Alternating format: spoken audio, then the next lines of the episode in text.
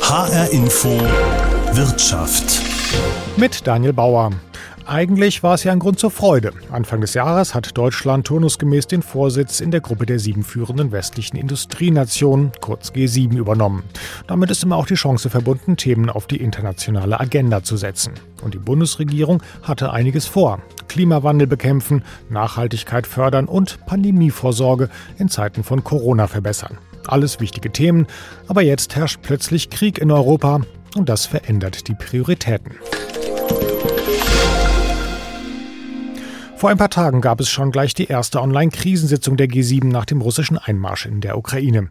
Bundeskanzler Scholz hatte dazu eingeladen und natürlich ging es dabei nicht um den Klimawandel oder Corona, sondern um die Sanktionen gegen Russland. Dazu spreche ich jetzt mit Professor Rolf Langhammer vom Kiel Institut für Weltwirtschaft. Herr Langhammer, war es das jetzt mit den schönen, hehren Zielen der deutschen G7-Präsidentschaft?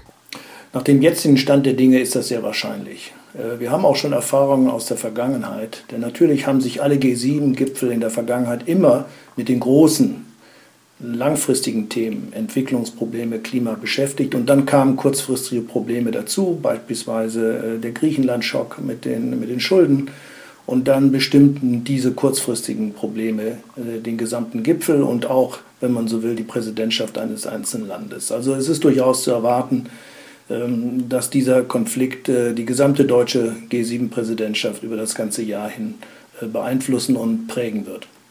Auf der anderen Seite, die Erderwärmung macht jetzt keine Pause, nur weil Russland gerade mal in die Ukraine einmarschiert. Ähm, aber wie Sie haben es gesagt, trotzdem unter den G7 wird jetzt vermutlich erstmal über höhere Militärausgaben gesprochen, als über Gelder für eine Transformation einer äh, Wirtschaft hin zu mehr erneuerbaren Energien, oder? Ja, könnte man etwas äh, zynisch sagen, ein Krieg ist nicht alles, ist nicht gerade CO2-neutral. Das kommt natürlich noch hinzu, aber ungeachtet dessen, natürlich schlägt jetzt wieder die große Stunde der fossilen Energien. Äh, wir suchen jetzt natürlich überall nach Zugang zu fossilen Energien, um unter anderem ein Loch zu stopfen, das vielleicht, vielleicht dann eintritt, wenn ähm, Europa sich gegenüber Gas- und Ölimporten aus Russland total verschließt. Und äh, da wird zum Beispiel nicht mehr über einen CO2-Preis gesprochen. Also das wäre natürlich äh, angesichts der steigenden Energiepreise sowieso kein Thema. Also alles das, was man mittelfristig für die ökologische Transformation vorgehabt hat, nämlich den Preis für fossile Energien langsam zu verteuern und Anreize setzen, ähm, äh, umzusteigen auf erneuerbare Energien, das wird durch den Krieg jetzt völlig über den Haufen geworfen. Kommen wir nochmal auf die aktuelle Situation in der Ukraine und der Frage, was die G7, äh, also Deutschland, USA, Großbritannien, Frankreich, Japan, Italien und Kanada, was diese westlichen Industrienationen da überhaupt jetzt äh, tun können. Ähm, Putin scheint nicht wirklich äh, auf sich, mit sich reden zu lassen. Nein, überhaupt nicht. Und äh, selbst wenn wir ihm jetzt härteste finanzielle und äh, wirtschaftliche Sanktionen androhen, äh, mehr können wir ja nicht tun, denn die Ukraine ist kein NATO-Mitglied beeindruckt ihn das nicht. Ähm, von da aus äh, sind diese Sanktionen sicherlich zunächst einmal ganz klar ein einigendes Band zwischen den Partnern. Das ist ganz wichtig. Und da wäre es schon wichtig, wenn wir überhaupt uns auf eine gemeinsame Basis stützen könnten. Beispielsweise beim SWIFT, bei dem Ausschluss aus dem SWIFT-Abkommen ist das jetzt selbst innerhalb der EU noch nicht ähm, eine, eine einhellige Meinung. Ähm, aber wie gesagt, er hat sich seit Jahren auf eine Kriegswirtschaft vorbereitet. Russland ist heute eine relativ autarke Kriegswirtschaft, natürlich mit erheblichen Einbußen für die Bevölkerung, aber das interessiert ihn alles nicht. Er sitzt auf einem sehr äh, komfortablen äh, Sockel von Devisenreserven. Ich habe das mal ausgerechnet, das sind etwas zweieinhalbfache der Gesamtimporte also er könnte zweieinhalb Jahre, wenn man so will, mit diesen ähm, Devisenreserven leben. Wenn er denn ganz von Importen abgeschnitten wäre, das ist natürlich nur eine, eine Rechnung sozusagen auf dem Zettel, so wird es nicht eintreten. Aber nichtsdestoweniger, er ist in kurzer Sicht nicht direkt angreifbar. Ja, Putin ist wirtschaftlich nicht angreifbar, klingt erstmal nicht sehr erbaulich. Wer oder was könnte ihm denn ähm, trotzdem wirtschaftlich am ehesten noch wehtun? Was glauben Sie? Sicherlich auf mittelfristige Sicht die Finanzsanktionen und sicherlich der Ausschluss aus SWIFT, aus dem internationalen Zahlungssystem was natürlich uns, den Westen vor allen Dingen auch erheblich schaden würden. Also der Kollateralschaden wäre auch für den Westen erheblich. Aber das ist sowieso ganz klar, die Sanktionen, die ihm wehtun, die tun auch uns weh. Das Zweite wäre sicherlich ein Importstopp. Das heißt, er hätte keine Deviseneinnahmen aus, den, äh, aus Gas und Öl. Und wahrscheinlich mittelfristig ähm, Behinderung sein, der Entwicklung seiner Halbleiter- und Chipsproduktion, denn da ist er angewiesen auf äh, Lizenzproduktionen von koreanischen und taiwanesischen Unternehmen, die wiederum natürlich unter amerikanischem Druck stünden, äh, diese Lizenzen zurückzuziehen. Und China würde sich vielleicht doch sehr, sehr lange überlegen, ob sie ihm da helfen würde, denn auch ähm, China enthält in seinen Chips amerikanische Vorleistungen. Das könnte sehr viel Ärger mit den USA bringen. Also das sind die drei Aspekte, wo man ihn mittelfristig wahrscheinlich am meisten wehtun kann. Mhm. Gerade den dritten Punkt finde ich interessant. Also wenn die USA dann mit ihrer äh, ja doch Vorherrschaft in einigen Technologiebereichen sagen würden, hier ähm, die Lizenzen bitte nicht mehr nach Russland, dann könnte das weite Bereiche, auch gerade fortschrittliche Bereiche der russischen Wirtschaft hart treffen. Ja, nun gibt es natürlich sehr unterschiedliche Kategorien von Halbleitern. Es gibt relativ einfache, es gibt welche, die man zum Beispiel für die Weltraumforschung braucht, die also sehr fortgeschritten sind. Äh, bei den einfachen könnte er wahrscheinlich doch mit, sagen wir es mal, mit Bordmitteln versuchen, äh, die Produktion aufrechtzuerhalten. Bei den fortgeschrittenen würde er abgeschnitten sein. Ähm, das würde die mittelfristige Entwicklung seiner äh, Hochtechnologieindustrien erheblich schaden. Jetzt hat äh, Putin ja schon angekündigt, dass Russland Teil der Weltwirtschaft bleiben wird. Er scheint ja sehr zuversichtlich zu sein. Die Idee dahinter ist vermutlich, dass das Land schlicht zu groß ist, um ja völlig ignoriert zu werden von den Rohstoffen, das es hat, mal ganz zu schweigen. Hat er also mit dieser Einschätzung recht?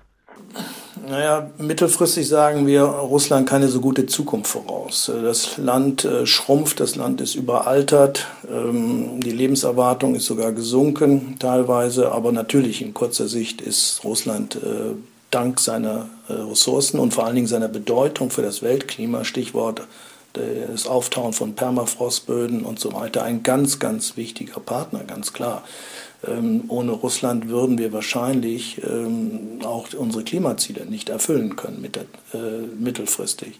Ganz wichtig wird natürlich sein, inwieweit die Allianz oder ob es überhaupt eine Allianz mit China gibt. Das ist äh, mit, auch wieder mit sehr viel Fragezeichen versehen, einfach deswegen, weil für China der wichtigste Kontrahent und gleichzeitig Partner sowohl in den Finanzbeziehungen als auch in den Handelsbeziehungen die USA sind. Und China wird es sich sicher sehr lange überlegen, ob es tatsächlich einen Konflikt mit den USA eingeht, der noch darüber hinausgeht, was sowieso schon besteht, nur um in das sozusagen russische Lager hineingezogen zu werden.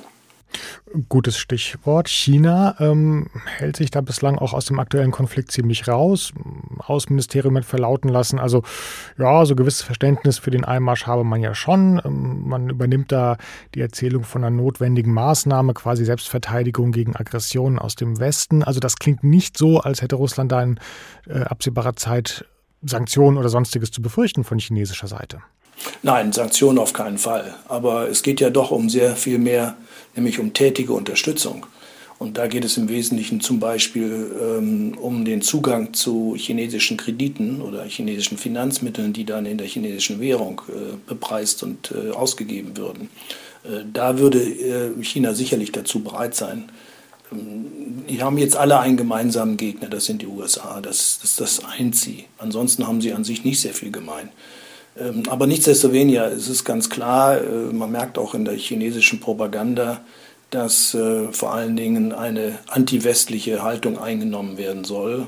Ähm, darauf werden auch die Medien, wenn man so will, gebrieft.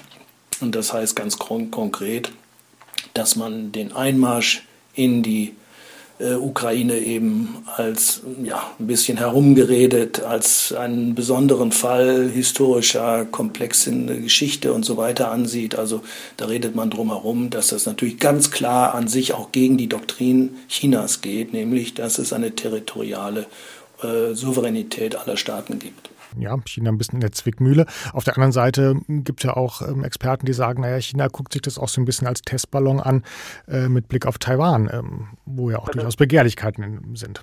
Ja, sicher, aber das sind natürlich doch zwei verschiedene Paar Schuhe und äh, natürlich kann man versuchen, immer eine solche Analogie oder eine solche Parallelität herzustellen, aber ich glaube, die trägt nicht so furchtbar weit. Ähm, das ist eine ganz andere Situation und wie gesagt, man hätte es da mit ganz anderen Gegnern zu tun, nämlich direkt mit den USA, die ja schon vor, noch unter Obama und vor zwölf Jahren diese Region als ihre zentrale Region gesehen hat. Das ist natürlich auch für die NATO immer ein gewisses Problem, dass man sagt, äh, die Amerikaner neigen dazu, das europäische Problem als ein Problem der Europäer anzusehen, nach dem Motto, da müsst ihr doch aufräumen. Wir haben schon genug zu tun in Ostasien. Ähm, und jetzt, wie gesagt, stehen wir wieder vor den Amerikanern, haben nicht die militärischen Ressourcen, die die Amerikaner haben und müssen uns hinter den Amerikanern scharen. Das ist sicherlich nicht das, äh, was an, in den USA innenpolitisch so gut ankommt. Ja, abschließende Frage vielleicht. Man hat ja in den letzten Jahren immer so das Gefühl, die G7, ja, ähm, spielen vielleicht nicht mehr so ganz die zentrale Rolle im, im Weltgeschehen. Wird dieses Bündnis, informelle Bündnis jetzt durch die, die Masse an Krisen, die wir gerade erleben, vielleicht äh, sogar wichtiger wieder? Ja, es leidet im Grunde genommen seit vielen Jahren an einem Webfehler. Das heißt, dieser Webfehler lautet, dass jedes, äh, jedes Land, das die Präsidentschaft hat, sich ein Thema aussucht. Das war im letzten Jahr, das das Königreich, das sich speziell mit Fragen der Digitalisierung, der IT-Technologie, äh, sowas und auch der, wenn man so will, modernen Dienstleistungen auseinandersetzte. Ähm, was Japan im nächsten Jahr, dann haben die die Präsidentschaft machen wird, wissen wir nicht. Ähm, dazwischen liegt dann Deutschland. Ähm, diese Themen, die da angesprochen werden, auf allen Gipfeln, sind Themen, die über Dekaden gehen und nicht über ein Jahr einer Präsidentschaft. Man hat manchmal den Eindruck, als ob das, was im letzten Jahr besprochen wurde, dann total vergessen wurde und nicht wieder aufgegriffen wurde. Anstatt, wenn man so will, eine Bestandsaufnahme zu machen und zu sagen, was haben wir denn eigentlich im letzten Jahr äh, vereinbart, was haben wir inzwischen umgesetzt und was bleibt auf der Tagesordnung, fängt man wieder sozusagen mit einem neuen Thema an. Das ist ein, ein grundsätzliches Problem der G7. Und hinzu kommt natürlich noch, dass sich im Grunde genommen dank Chinas, dank dieser der Weltmacht, China ist äh, nach Kaufkraftparitäten jetzt schon die größte Weltwirtschaft und, äh, oder Volkswirtschaft der Welt und äh, auf Dollarbasis wird es das in wenigen Jahren sein, dass sich im Grunde genommen ähm, das Gewicht der Weltwirtschaft verschiebt zu den großen Schwellenländern. Und dazu gehören Brasilien, Indonesien und so weiter. Also die G20. Und auf die G20 wird es in Zukunft ankommen. Und die G7 werden eine sehr wichtige Gruppe sein, das ist ganz klar. Und sie haben auch die Aufgabe, sich untereinander abzustimmen aber die eigentlich wesentlichen Probleme, Stichwort Umsetzung der Klimaziele und so weiter, wird nur mit der G20 zu erreichen sein. Allein Russland und äh, China sind unter den ersten Vieren äh, der CO2-Emissionen. Ja, man muss sich das vorstellen. Das heißt, ohne diese großen Schwellenländer mit ihren doch deutlich höheren Wachstumsraten und damit auch natürlich mit ihrem viel stärkeren ökologischen äh, Fußabdruck oder CO2-Fußabdruck werden die Klimaprobleme der Welt unabhängig von anderen Problemen, Stichwort Migration und so weiter, nicht zu lösen sein. Also mittelfristig kommen wir an der G20 nicht vorbei. Das wird das entscheidende Gremium sein. HR Info Wirtschaft.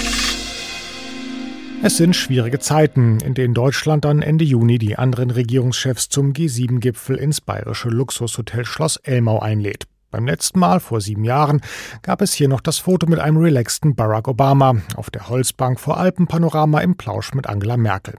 Verdammt lang her. Welche Bilder diesmal um die Welt gehen werden, ist noch völlig offen. Aber eins ist klar, sagt meine nächste Gesprächspartnerin, ein reiner Krisengipfel wäre falsch. Es gilt schon jetzt, die Weichen zu stellen für eine sicherere Welt. Und das hat auch viel mit Klimapolitik und Rohstoffen zu tun. Darüber spreche ich jetzt mit Kira Winke von der Deutschen Gesellschaft für Auswärtige Politik in Berlin. Frau Winke, neben der Klimakrise und der Corona-Krise haben wir jetzt auch noch einen Krieg mitten in Europa. Wie multitaskingfähig sind die G7 eigentlich? Wenn ein heißer Krieg in Europa beginnt, dann, dann, müssen natürlich die Kapazitäten auf höchster Regierungsebene gebündelt werden. Das ist, das ist selbstverständlich. Ähm, es gilt, ähm, die Bedrohung unserer Friedensordnung abzuwenden. Und äh, das bedeutet natürlich erstmal, dass äh, für Themen wie Klimaschutz, äh, Corona-Krise, dass diese Themen erstmal aus dem aus den Medien erstmal in den Hintergrund treten, ja. Aber es ist eben wichtig zu betonen, die Klimakrise ist eine fundamentale globale Krise für unsere Sicherheit, für unseren Frieden auch in Europa. Und daran ändert auch äh, der, der russische Angriffskrieg auf die Ukraine nichts. Das heißt, spätestens bei der nächsten Katastrophe, auf die wir natürlich nicht hoffen, aber die kommen wird, in der nächsten Klimakatastrophe, der nächsten Überflutung, der nächsten Dürre, äh, liegt das Thema wieder auf der Tagesordnung. Und wie fähig wir dann sind, sozusagen den Klimaschutz voranzutreiben, trotz dieser multiplen Krisen, das wird sich zeigen. Aber es, es muss eben weiterhin äh, geschehen. Und hinzuzufügen ist noch, dass beispielsweise der brandenburgische Ministerpräsident Wojtke hat jetzt gefordert, den Kohleausstieg wieder äh, zurückzusetzen. Und das äh, kann, das darf nicht geschehen. Ähm, das entspricht im Prinzip genau dem, ähm, was zum Beispiel Naomi Klein, äh, eine Globalisierungskritikerin, in, in ihrer Schockdoktrin geschrieben hat, dass chaotische Situationen, ähm, schwierige äh, Weltlagen ausgenutzt, werden, um Lobbyinteressen durchzusetzen. Und äh, genau deswegen ist es eben wichtig, dass wir weiterhin den Klimaschutz vorantreiben. Sie haben gesagt, das ist wichtig. Wie zuversichtlich sind Sie, dass das in der Bundesregierung auch passiert, dass in den verschiedenen Ministerien auch an den anderen wichtigen Themen, dass an denen auch weitergearbeitet wird? Ja, Zuversicht ist natürlich ein, ein rares Gut in diesen Zeiten. Aber wenn wir jetzt zum Beispiel die G7 nehmen, die Sie gerade erwähnt haben, das ist ja auch ein, ein Bündnis, äh, das aus demokratischen Staaten besteht. Ja, das heißt, ähm, die westliche Welt ist nicht nur geeint durch ein Militärbündnis, sondern durch ein Wertebündnis. Und das heißt, wir müssen diese Werte festhalten, an diesen Werten festhalten und diese offensiv verteidigen. Und das bedeutet eben auch, dass die deutsche G7-Präsidentschaft weiterhin dafür genutzt werden muss, auch Themen wie Klimaschutz, ähm, wie Nachhaltigkeit ähm, auf die Agenda zu setzen. Und dafür gibt es ja auch Verhandlungsteams, die dies weiter vorantreiben. Es ist ja nicht nur sozusagen die höchste Regierungsebene, die sich nun gerade wirklich äh, den, dem, den Krieg in der Ukraine zuwenden muss, sondern es sind eben auch Arbeitsstäbe, die weiterhin an den Themen arbeiten. Insofern äh, bleibe ich trotz allem optimistisch, ähm, dass wir aufgrund der hohen Notwendigkeit hier weiterhin aktiv bleiben. Trotzdem, der Krieg ist natürlich eine Zäsur mit Folgen auch für Deutschland. Ähm, Ex-SPD-Chef Sigmar Gabriel hat gerade im Spiegel gesagt, Putins Krieg durchkreuze praktisch alles, was wir uns vorgenommen haben, die Klimaziele gleich mal vorne weg. Hat er damit recht? Er darf damit nicht recht behalten. Also natürlich äh, ist das eine gewaltige Zäsur. Ähm, da, da steht gar, das steht gar nicht zur Frage. Ähm, aber die, die Bewältigung ähm, der, der Klimakrise darf dadurch nicht äh, in Frage gestellt werden. Und die Notwendigkeit dafür ist ja, liegt ja offensichtlich auf der Hand. Am Montag wird der neue IPCC-Bericht äh, erscheinen, der nochmal darlegen wird, wie schwerwiegend äh, globale Klimafolgen sind und wie sie sich in Zukunft entwickeln werden, wenn wir nichts tun. Äh, Im Prinzip ist das Gegenteil der Fall. Es gibt jetzt noch viel mehr Gründe, ähm, auf erneuerbare Energien umzustellen, weil wir stark abhängig sind vom äh, Gas und Öl aus Russland, weil wir Preisinstabilitäten erleben, die eben ein äh, Resultat des Nichthandelns sind äh, über viele Jahrzehnte im Bereich des Klimaschutzes. Das heißt, äh, die Politik darf sich nicht hinter dem Konflikt zurückziehen und andere Krisen vernachlässigen. Das wäre fatal. Sie haben es gerade angesprochen, das ist ja so ein bisschen gerade die ähm, Ironie auch der Geschichte, dass Putin uns jetzt quasi zwingt, ähm, uns mehr zu beeilen bei der Transformation unserer Wirtschaft. Aber dieser Schock, den wir gerade erleben, der kommt zumindest jetzt gerade ein bisschen spät, oder? Na, wir haben zu lange gewartet mit, äh, mit der Umstellung der, der Energiesysteme. Das ist, das ist total äh, klar. Deswegen erleben wir jetzt diese, diese Preisinstabilitäten. Aber es hilft uns jetzt ja nichts, äh, weiter zu lamentieren über die Versäumnisse der Vergangenheit, äh, weil das uns auch nur Zeit kostet, die wir alle nicht haben. Das heißt, äh, wir müssen jetzt auch hier sozusagen sehr, sehr schnell umsteuern ähm, und ähm, eben Maßnahmen einleiten, um sozusagen unabhängiger von diesen fossilen Industrien zu werden. Machen wir es doch mal konkret. Was müsste die Bundesregierung Ihrer Meinung nach jetzt tun, um möglichst schnell diese Abhängigkeiten loszuwerden? Ja, also das, das äh, sind verschiedene, man muss quasi das Problem von verschiedenen Seiten angehen. Also zum einen müssen wir unsere Energieimporte stark diversifizieren. Wir hatten zum Beispiel niemals äh, die ähm, die Gasspeicher ähm, in russische Hände äh, wandern lassen dürfen. Das muss sofort rückgängig äh, gemacht werden. Ähm, wir müssen unsere Kapazitäten im, im Bereich des äh, Wasserstoffs ausbauen und wir müssen auch sparsam sein mit natürlichen Ressourcen. Das, das gilt natürlich eigentlich auch in Friedenszeiten, aber es liegt jetzt eben nochmal ähm, auf der Hand, dass das jetzt äh, diese Zeit der, der exzessiven äh, Ressourcen verbraucht, dass das jetzt quasi ähm, vorbei ist. Zusätzlich ist es halt auch wichtig, dass man soziale äh, Hilfen für Geringverdiener ähm, nochmal anhebt beziehungsweise ausweitet und auch äh, beim Ausbau der erneuerbaren Energien eben die bürokratischen Hürden ähm, verringert. Ja. Hm. Liest sich erstmal wie ein ganzes Regierungsprogramm für eine ganze Legislaturperiode.